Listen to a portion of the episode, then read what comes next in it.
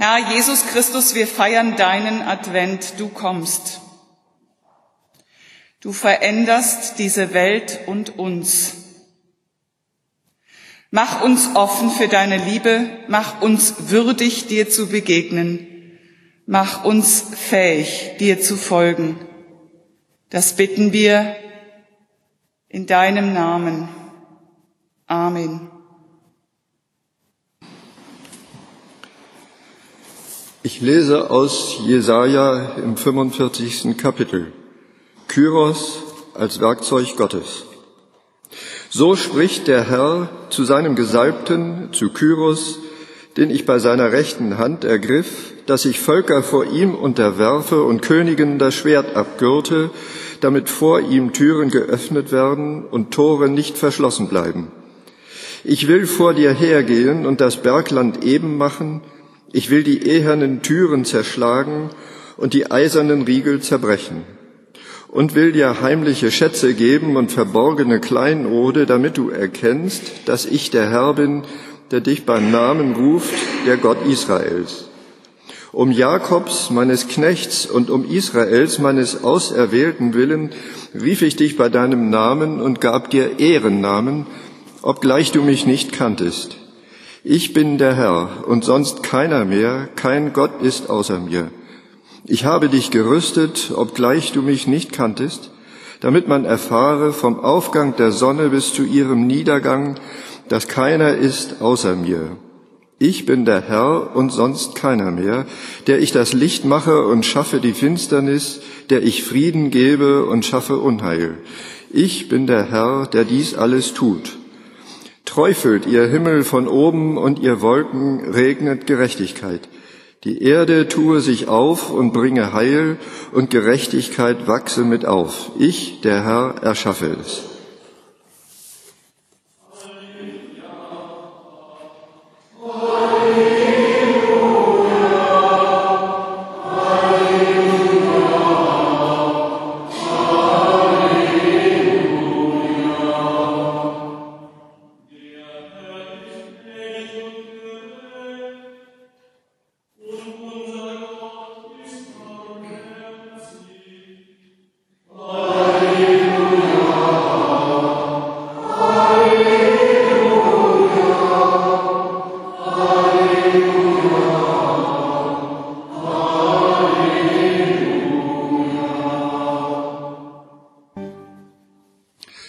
Das Evangelium steht bei Lukas im ersten Kapitel.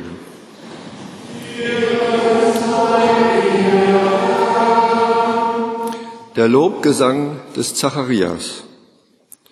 Zacharias wurde vom Heiligen Geist erfüllt, weissagte und sprach, Gelobt sei der Herr, der Gott Israels, denn er hat besucht und erlöst sein Volk und hat uns aufgerichtet ein Horn des Heils im Hause seines Dieners David, wie er vor Zeiten geredet hat durch den Mund seiner heiligen Propheten, dass er uns errettete von unseren Feinden und aus der Hand aller, die uns hassen, und Barmherzigkeit erzeigte unseren Vätern und gedächte an seinen heiligen Bund, an den Eid, den er geschworen hat, unserem Vater Abraham, uns zu geben, dass wir, erlöst aus der Hand der Feinde, ihm dienten ohne Furcht unser Leben lang in Heiligkeit und Gerechtigkeit vor seinen Augen.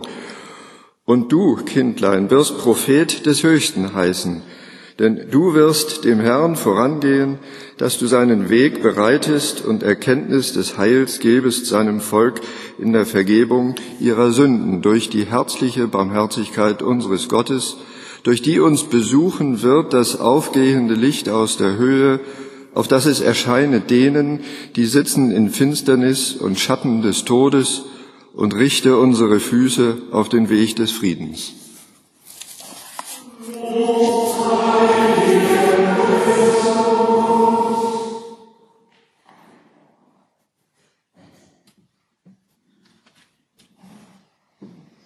Wir werden brauchen das Lied Nummer sieben. Am besten, Sie schlagen es schon mal auf und verschlagen es auch nicht mehr, weil wir es jetzt Strophe für Strophe singen werden. Gnade sei mit euch und Friede von dem, der da ist und der da war und der da kommt. Amen. Ich habe in diesem Advent eine Entdeckung gemacht. Ich habe ein Adventslied entdeckt, was ich eigentlich schon lange kannte, was ich aber eigentlich nie wirklich verstanden habe. Und diese Entdeckung habe ich über einen Umweg gemacht. Das ist ja meistens so, dass man etwas entdeckt, ohne dass man es sucht. Ich habe mit meiner neunten Klasse in Religion die Hexenprozesse der Neuzeit durchgenommen und bin gestolpert über Friedrich Spee von Langenfeld. Das ist der Textdichter von O Heiland, reiß die Himmel auf. Wir singen die erste Strophe.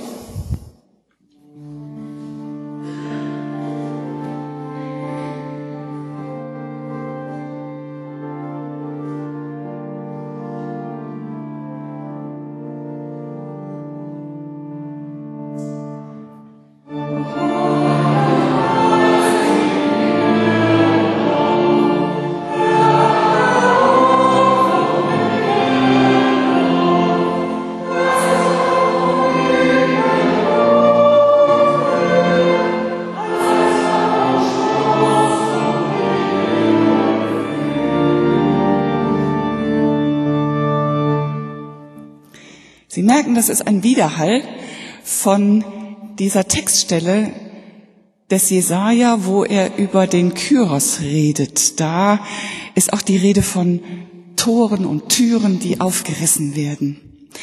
Man sieht förmlich riesengroße Hände, die in die Wolkenmassen fassen und sie auseinanderreißen. Mit einem hörbaren Knack fallen Schlösser von den Türen und Toren des Himmels. Und dann bricht ein Wolkenbruch los. O Gott, ein Taub.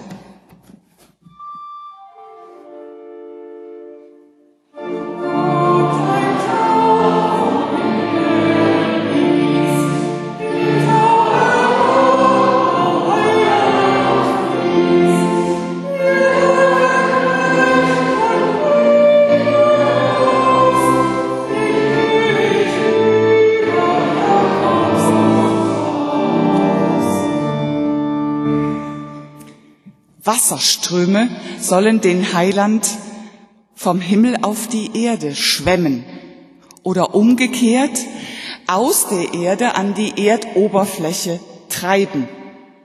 O Erdschlag aus.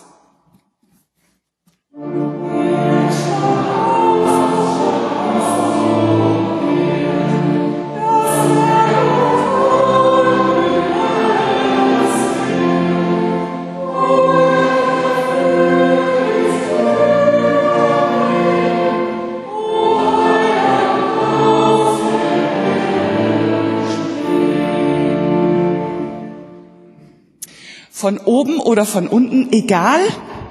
Hauptsache, er kommt auf die Erde, der Heiland. Denn das, was er bringt, ist sehr nötig.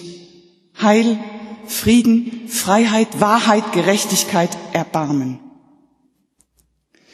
Dieses Lied ist nicht harmlos. Es ist heftig und erinnert in seiner Ungeduld an die Psalmen, wo sich Menschen mit Gott auseinandersetzen wo Beter ihn auffordern, tu was. Wo bist du? Zeig dich. Wie kannst du zusehen? Diese Welt ist zum Schreien. Trümmer, Tod und Tränen in Syrien. Terrorbanden in Afghanistan und Afrika. Verschleppte Frauen und Kinder. Menschen als Geiseln, lebende Schutzschilde, Sexobjekte. Untergehende Boote, überfüllte Lager. Hoffnung auf Asyl, Abschiebung, Abschiebehaft. Religiöser Fanatismus, übertriebene Vaterlandsliebe, wir gegen den Rest der Welt. Diese Welt ist zum Schreien. Häusliche Gewalt, unheilbare Krankheit, Scheidungskrieg, Einsamkeit in Heimen und Altenheimen, dahin dämmern ohne Bewusstsein. Wir sind Meister im Verdrängen, sonst müssten wir von morgens bis abends schreien. Wo bleibst du Trost?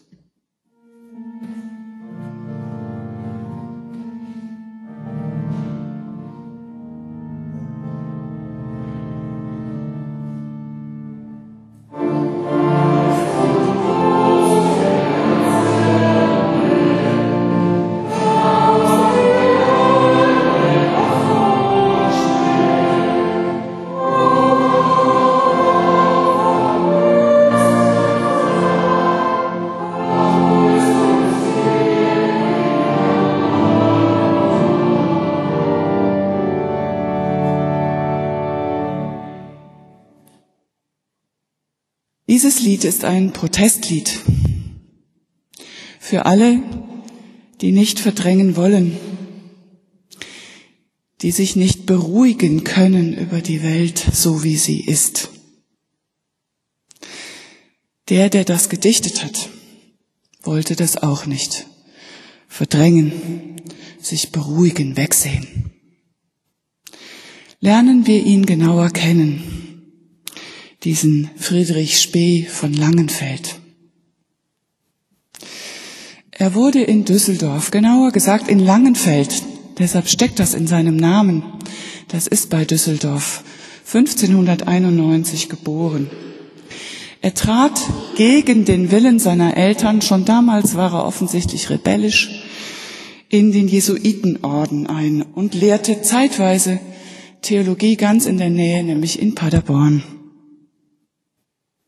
Sein halbes Leben verbrachte er im Schatten des großen Krieges, den wir den Dreißigjährigen Krieg nennen.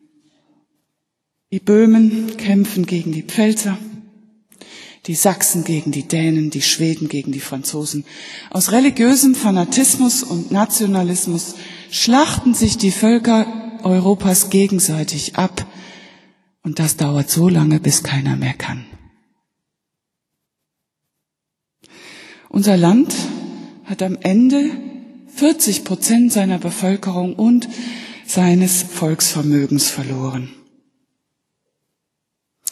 Und als wäre das noch nicht genug, brachte diese Zeit eine besonders schreckliche Form der Quälerei hervor, die Hexenverfolgung.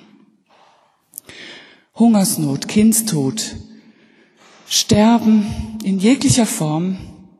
Wenn man dafür einen Sündenbock brauchte, dann fand man ihn meistens in unschuldigen Frauen, die man der Hexerei, der Zauberei bezichtigte und dann vor Gericht zerrte. Wenn sie nicht sofort gestanden, wurden sie so lange so bestialisch gefoltert, dass sie am Ende alles gestanden, egal was. Friedrich Spee musste als Beichtvater diese armen Frauen meistens zum Scheiterhaufen begleiten. Er sah glasklar, dass nicht diese Frauen die Teufel waren, sondern die ungerechten Richter, der lüsterne Mob, der sich daran ergötzte, wie andere leiden, und die Folterknechte. Es gibt keinen Ausweg aus dieser Maschinerie. Jeder, der Kritik übt, wird sofort zum Opfer. So ist das mit Mobbing. Wenn man dagegen aufsteht, steht man immer in der Gefahr, selber zum gemobbten Opfer zu werden. Trotzdem gibt sich Spee nicht zufrieden. Er setzt sich zunächst mit seinem Gott auseinander. O du allermildester Herr Jesu, wie kannst du leiden, dass deine Kreaturen also jämmerlich gepeinigt werden? Auf gut Deutsch, wie kannst du das zulassen, Gott? Wie kannst du das aushalten, Jesus? Bei dieser Auseinandersetzung mit Gott reift in ihm der Entschluss, selbst tätig zu werden. Er will sich nicht durch Beten und Seufzen aus der Affäre ziehen. Er will aber auch nicht seinen Kopf riskieren.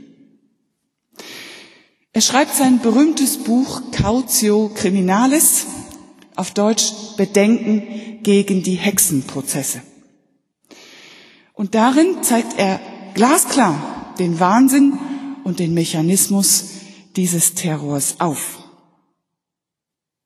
Damit er nicht das nächste Opfer wird, veröffentlicht er dieses Buch anonym in einem evangelischen Verlag mitten im Dreißigjährigen Krieg als katholischer Priester.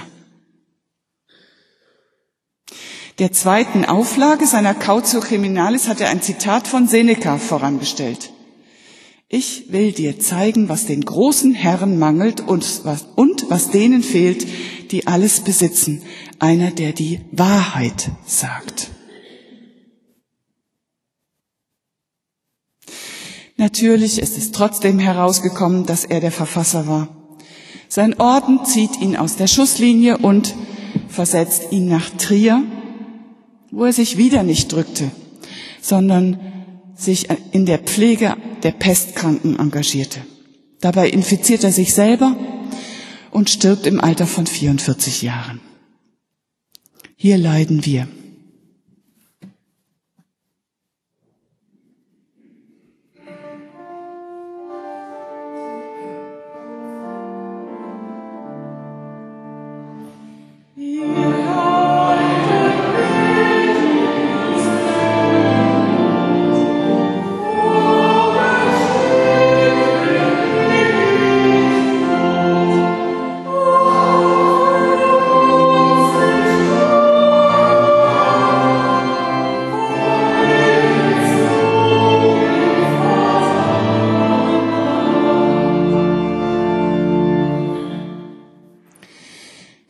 Spee von Langenfeld ist bis heute nicht heilig gesprochen.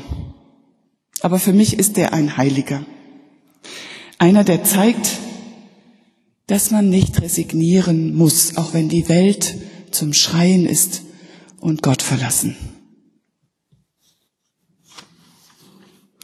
O klare Sonne,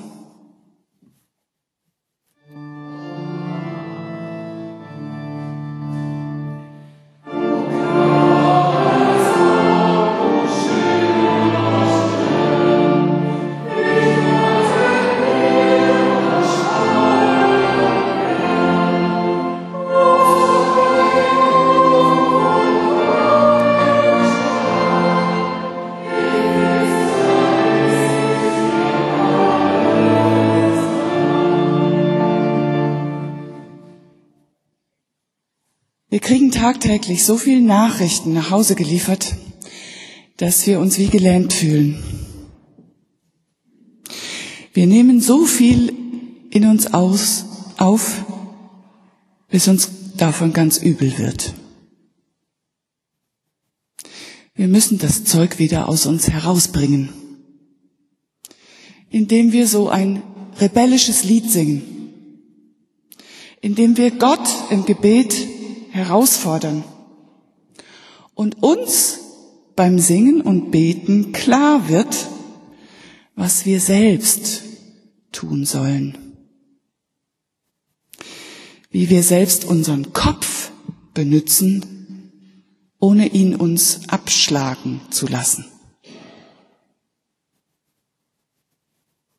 Und der Friede Gottes, der höher ist als all unsere menschliche Vernunft, der bewahre unsere Herzen und Sinne in Christus Jesus. Amen.